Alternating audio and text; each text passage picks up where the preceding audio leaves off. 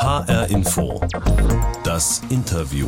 Mit Mariella Milko war mein Gast heute Nelson Müller. Als einer der bekanntesten deutschen Fernsehköche inspiriert er viele Menschen zum selberkochen. Als Lebensmitteltester beim ZDF entlarvt er Verbrauchertäuschungen rund ums Essen und zeigt im ZDF YouTube-Kanal Besseresser, was in unserem Essen steckt und wie es hergestellt wird. Wenn wir Lebensmittel immer nur ganz günstig haben wollen, dann bleibt irgendwas auf der Strecke und das ist entweder die Natur oder der Mensch. Gutes Essen heißt sein neues Buch, aber wie geht das? Gut einkaufen und essen, wo doch viele Menschen jetzt sparen müssen. Und was kochen wir an Weihnachten in diesem Jahr? Darüber spreche ich jetzt mit Sternekoch Nelson Müller. Nelson, wir haben uns auf das Du geeinigt. Schön, dass du dir Zeit nimmst für uns heute. Ja, klar, da freue ich mich natürlich jetzt. Wenn du jetzt mal deine Augen schließt und an deine Kindheit denkst. Was riechst du, was schmeckst du? Weil jeder hat ja so irgendwie so ein typisches Kindheitsgericht. Ist das bei dir auch? War, ja, natürlich. Da gab es dieses, da also gab es natürlich den Pfannkuchengeruch, der jetzt nicht ganz so ausgeprägt war, aber der schon äh, das Herz höher schlagen lassen hat. Mhm. Und es gab aber natürlich, also dieser Geruch von Bolognese, meine Mutter hat es immer Pasta Schutter genannt, Mhm. Ähm, den mochte ich auf der einen Seite, aber auf der anderen Seite auch nicht. Also die Möhren hat man irgendwie immer deutlich auch herausgerochen und die mochte ich nicht. Ich mochte nämlich kein Gemüse. Und ähm, ja, aber da sind, wenn ich die Augen schließe, habe ich ganz viele verschiedene Gerüche im Kopf. Und äh, das ist auch, was ich liebe. Und das finde ich auch toll, dass Gerichte dazu in der Lage sind. Also bei mir zum Beispiel so ein typisches Kindheitsgericht ist so Milchreis mit Zimt und Zucker und Linseneintopf. Da riecht ja nur der Zimt, ne, beim Milchreis. Ja. Aber Linseneintopf duftet total toll. Oh ja, oh ja. Linseneintopf mag ich sehr. Und im Schwabenland gibt es ja die Linsen manchmal auch mit Seidewürstle. Seidewürstle, was ist das? Ja, das sind so dünne Knacker im Grunde genommen, ne? So richtig wie eine Würstchen eigentlich, ja. Oder Frank manche nennen sie auch Frankfurter. Mhm. Und äh, das war so ein klassisches schwäbisches Gericht. Ich bin ja da in Stuttgart aufgewachsen und da hat man die Linsen mit Seidewürstle gegessen, ja. Du bist ja auch ein Eintopfmensch, oder? Oh ja, das ist ein schönes Wort, Eintopfmensch. Ja, Pot People auf jeden Fall. Ich wohne im Pott, wir sind alle Eintopf hier. Also bin ich auch ein Eintopfmensch. Nein, ich sage das nur, weil ich mal in einem Interview gelesen habe, dass wenn deine Mutter dich fragt, äh, was sie dir kochen soll, dann wünschst du dir immer Eintopf oder Suppe. Auf jeden Fall. Also ich liebe Eintöpfe, aber ich finde Eintopfmensch überhaupt nicht schlimm. Das ist cool. Mhm. Cooles neues Wort auf jeden Fall. Ich bin also ein Topf, One Pot, One Love, das passt auf jeden Fall alles super zusammen. Und aber auch rein kulinarisch liebe ich Eintöpfe, weil man eben alles da reingeben kann, worauf man Lust und Spaß hat. Und ja, so Gemüse, Proteine, da ist ja meistens alles dabei und ja, ich liebe das. Bei uns gibt es in Müllers jeden Tag einen neuen Eintopf oder einen anderen Eintopf. Da können sich die Gäste drauf verlassen und das ist äh, ja ein richtiger Signature-Dish geworden bei uns.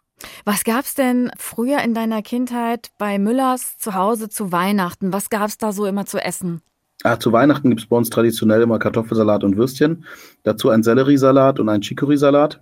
Und äh, ja, also das ist so bei uns traditionell. Und danach, so im ersten oder zweiten Weihnachtsfeiertag, gab es dann auch einen Braten oder mal was Aufwendigeres. Das äh, war jetzt deine deutsche Familie in Stuttgart, bei der du ja aufgewachsen bist. Geboren bist du in Ghana. Wie wird dort Weihnachten gefeiert? Hast du da überhaupt noch einen Bezug dazu? Nee, das weiß ich nicht mehr, wie die da Weihnachten feiern. Keine Ahnung. Jetzt wird ja gerade noch in vielen Familien überlegt, was kochen wir denn dieses Jahr zu Weihnachten? Also der Opa möchte vielleicht Fleisch, die Mutter Fisch, Schwager und Cousine vegetarisch und die Teenie-Kinder, die jammern, wir wollen nur vegan. Also da prallen so die ganze Welten aufeinander. Hast du eine Idee, wie man damit kreativ umgehen könnte? Ja, ja, gut. Als Familienoberhaupt kann man natürlich auch sagen, es wird gegessen, was auf den Tisch kommt. Äh, ich finde es sehr kreativ. Ja.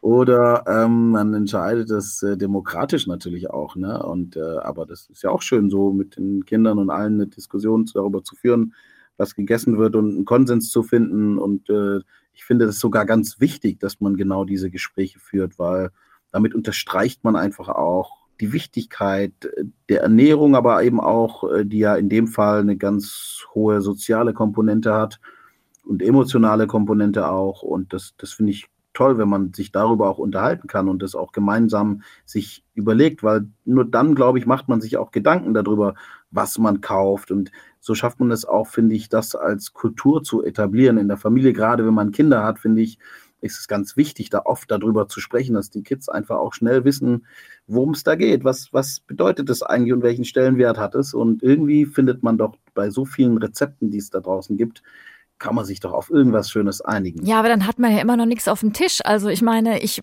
versuchte jetzt eine schöne Idee zu entlocken, was man denn ja, die, an die, Weihnachten. Die, die, einfachste Sache ist doch dann Raclette zu machen einfach, weil mhm. da kann man einfach alles vorbereiten.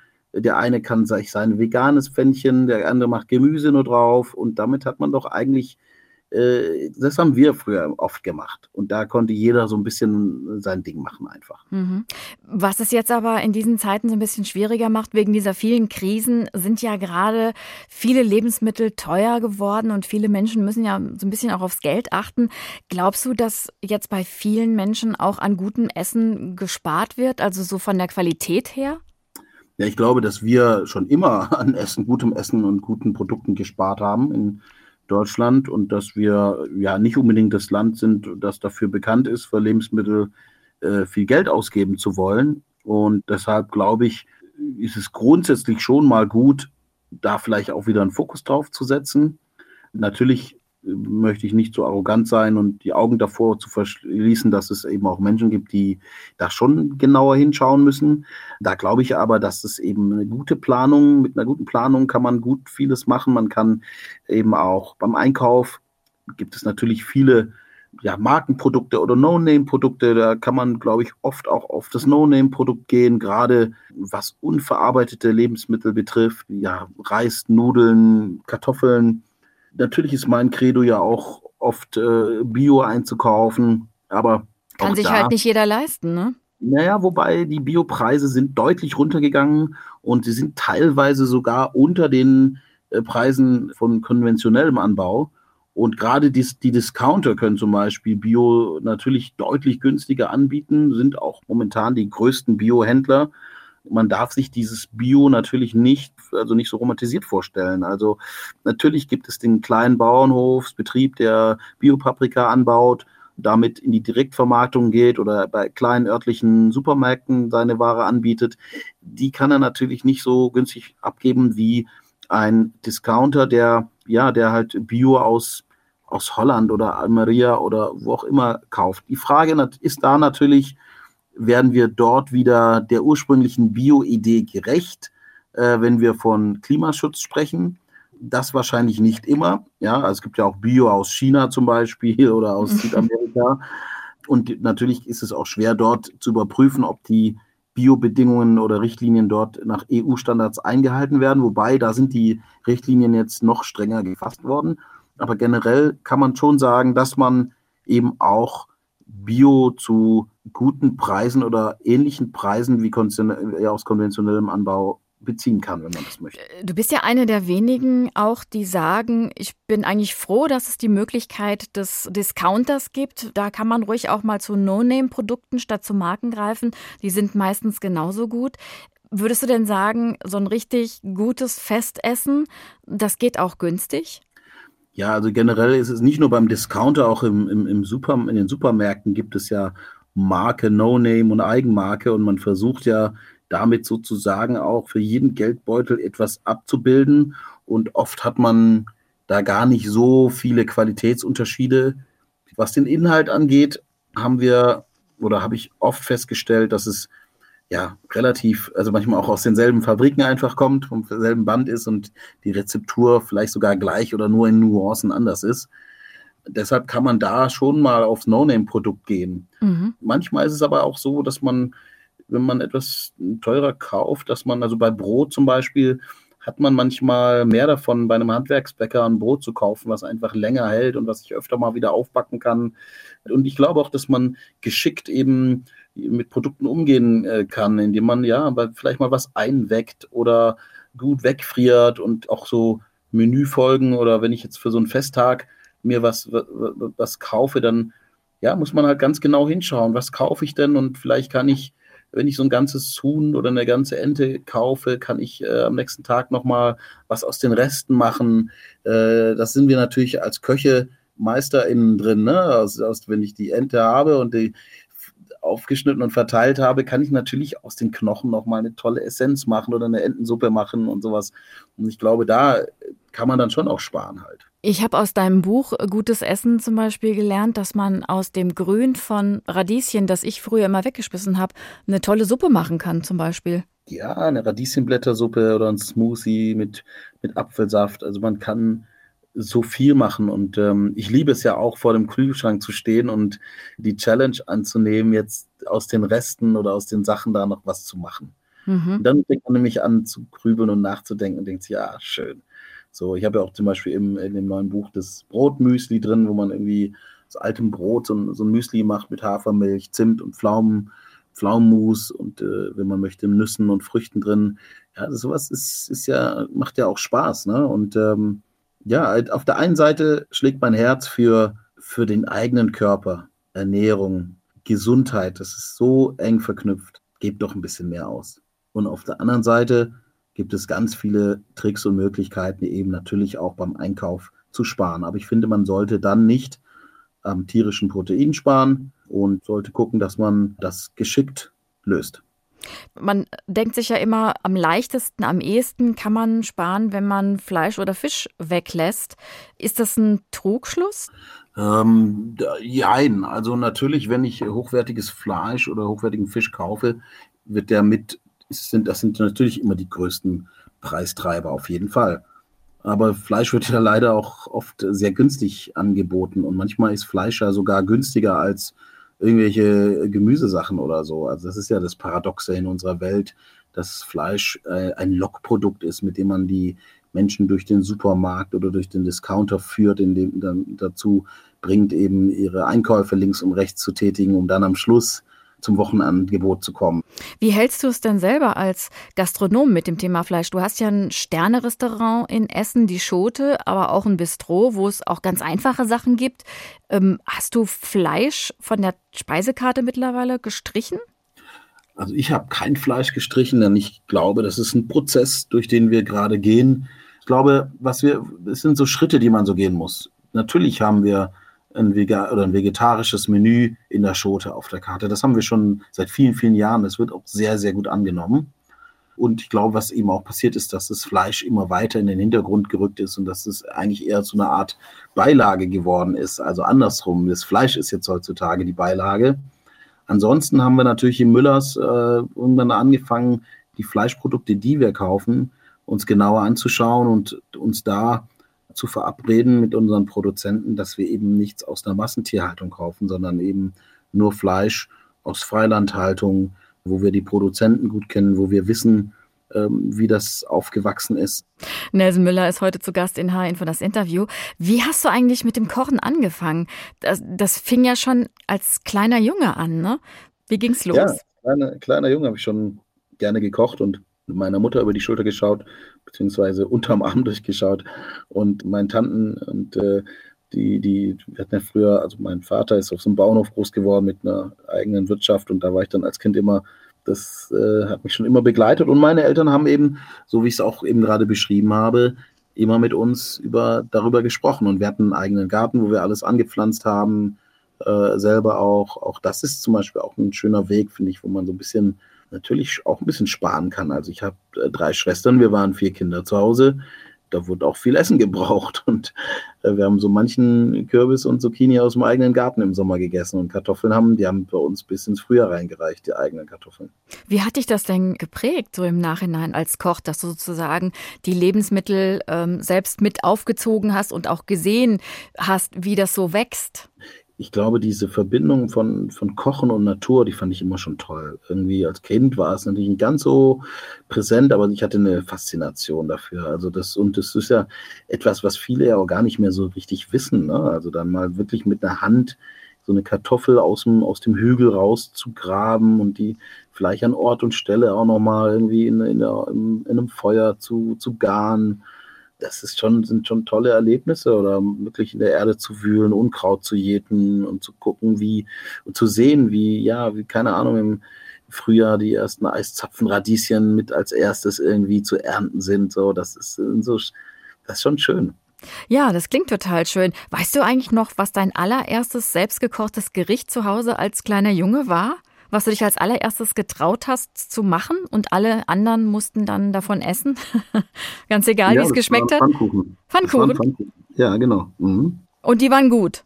Ja, das, ah, ich glaube schon, aber das habe ich ja von meiner Mutter gelernt. Aber ob die jetzt so richtig, so richtig gut waren, das weiß ich nicht mehr genau. Aber ich glaube schon, ja. In also meinen Augen waren das die besten bestimmt. Ja, also dieses Bodenständige passt auf den ersten Blick gar nicht so zu dem, was man immer so von einem Sternekoch eigentlich erwartet und sich so vorstellt, ne? Das, ich glaube, da ist der Blick auch oft falsch. Die Sterneküche macht ja nichts anderes oder die Sterneküche ist so vielfältig.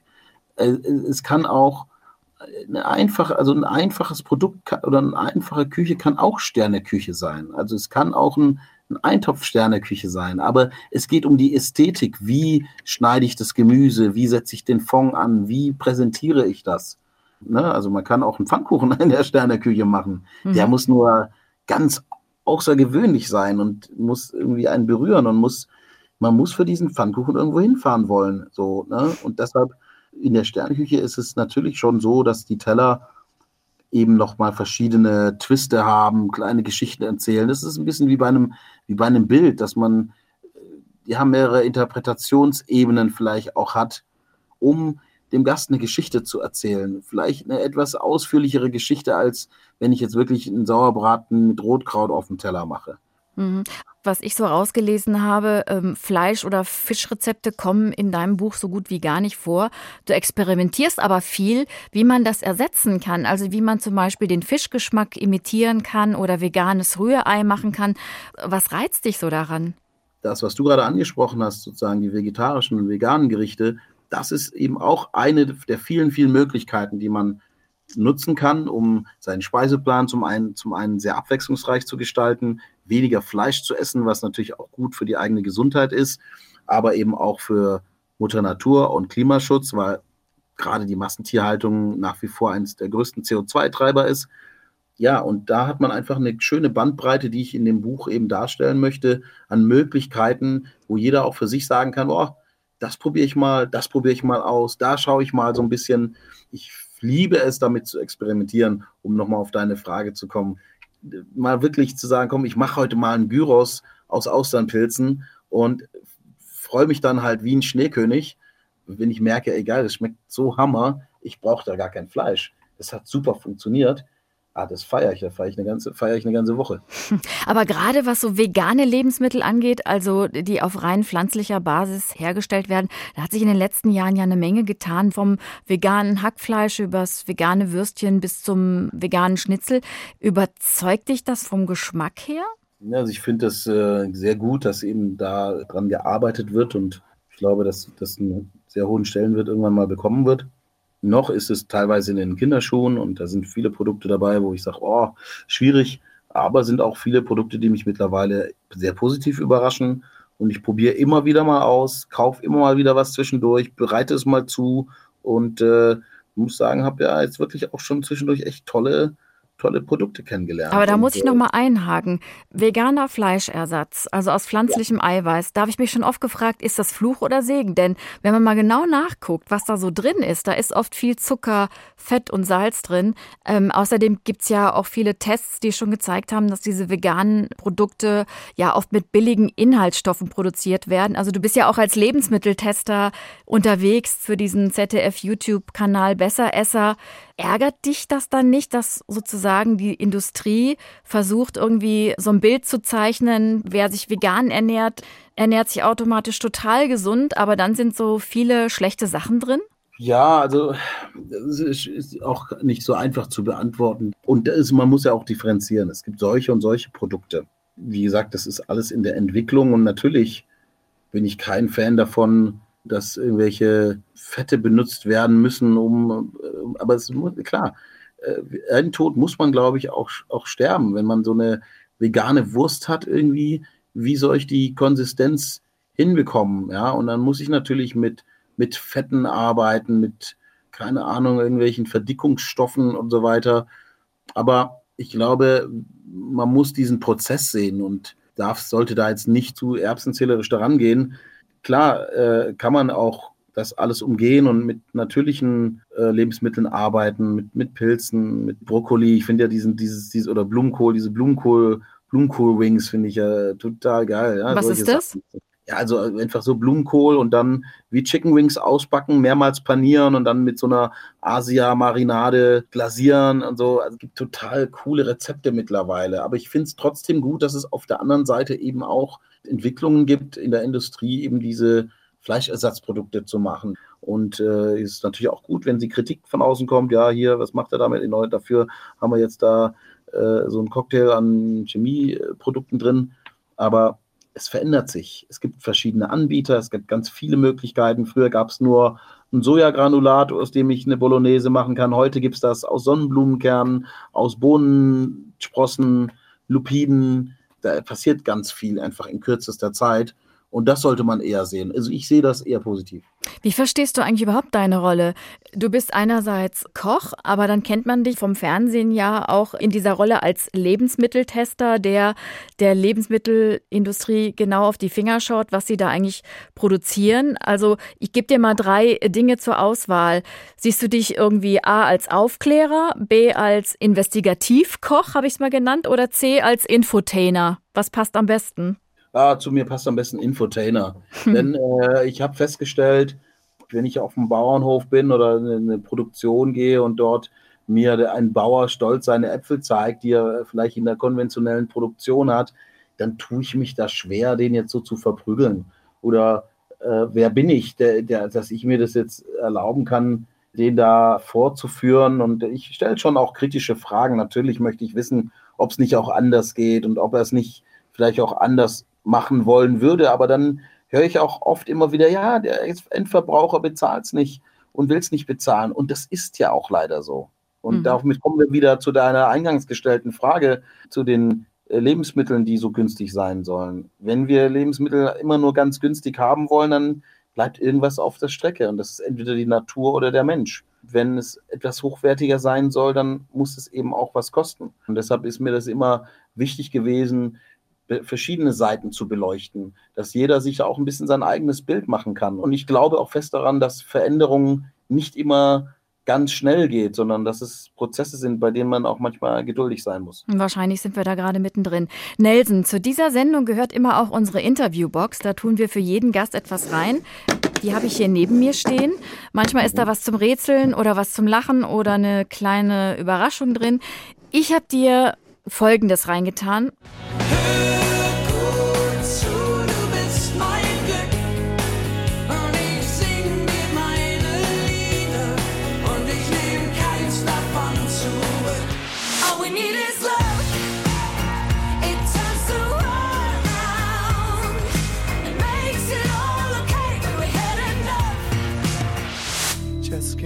Wait until tonight, baby, till I have you by my side, baby.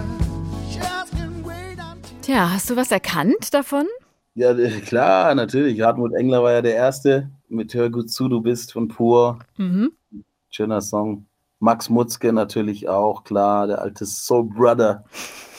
Und Stefanie Heinzmann war noch in der Mitte. Ja, Stefanie, ja, okay. Stimmt, genau. Du hast mit all diesen Künstlerinnen und Künstlern schon Musik gemacht. Ne? Das stimmt, ja. Also zumindest auf einer Bühne gestanden, ja. Genau, denn du bist eben nicht nur Sternekoch, du bist auch ein begnadeter Sänger.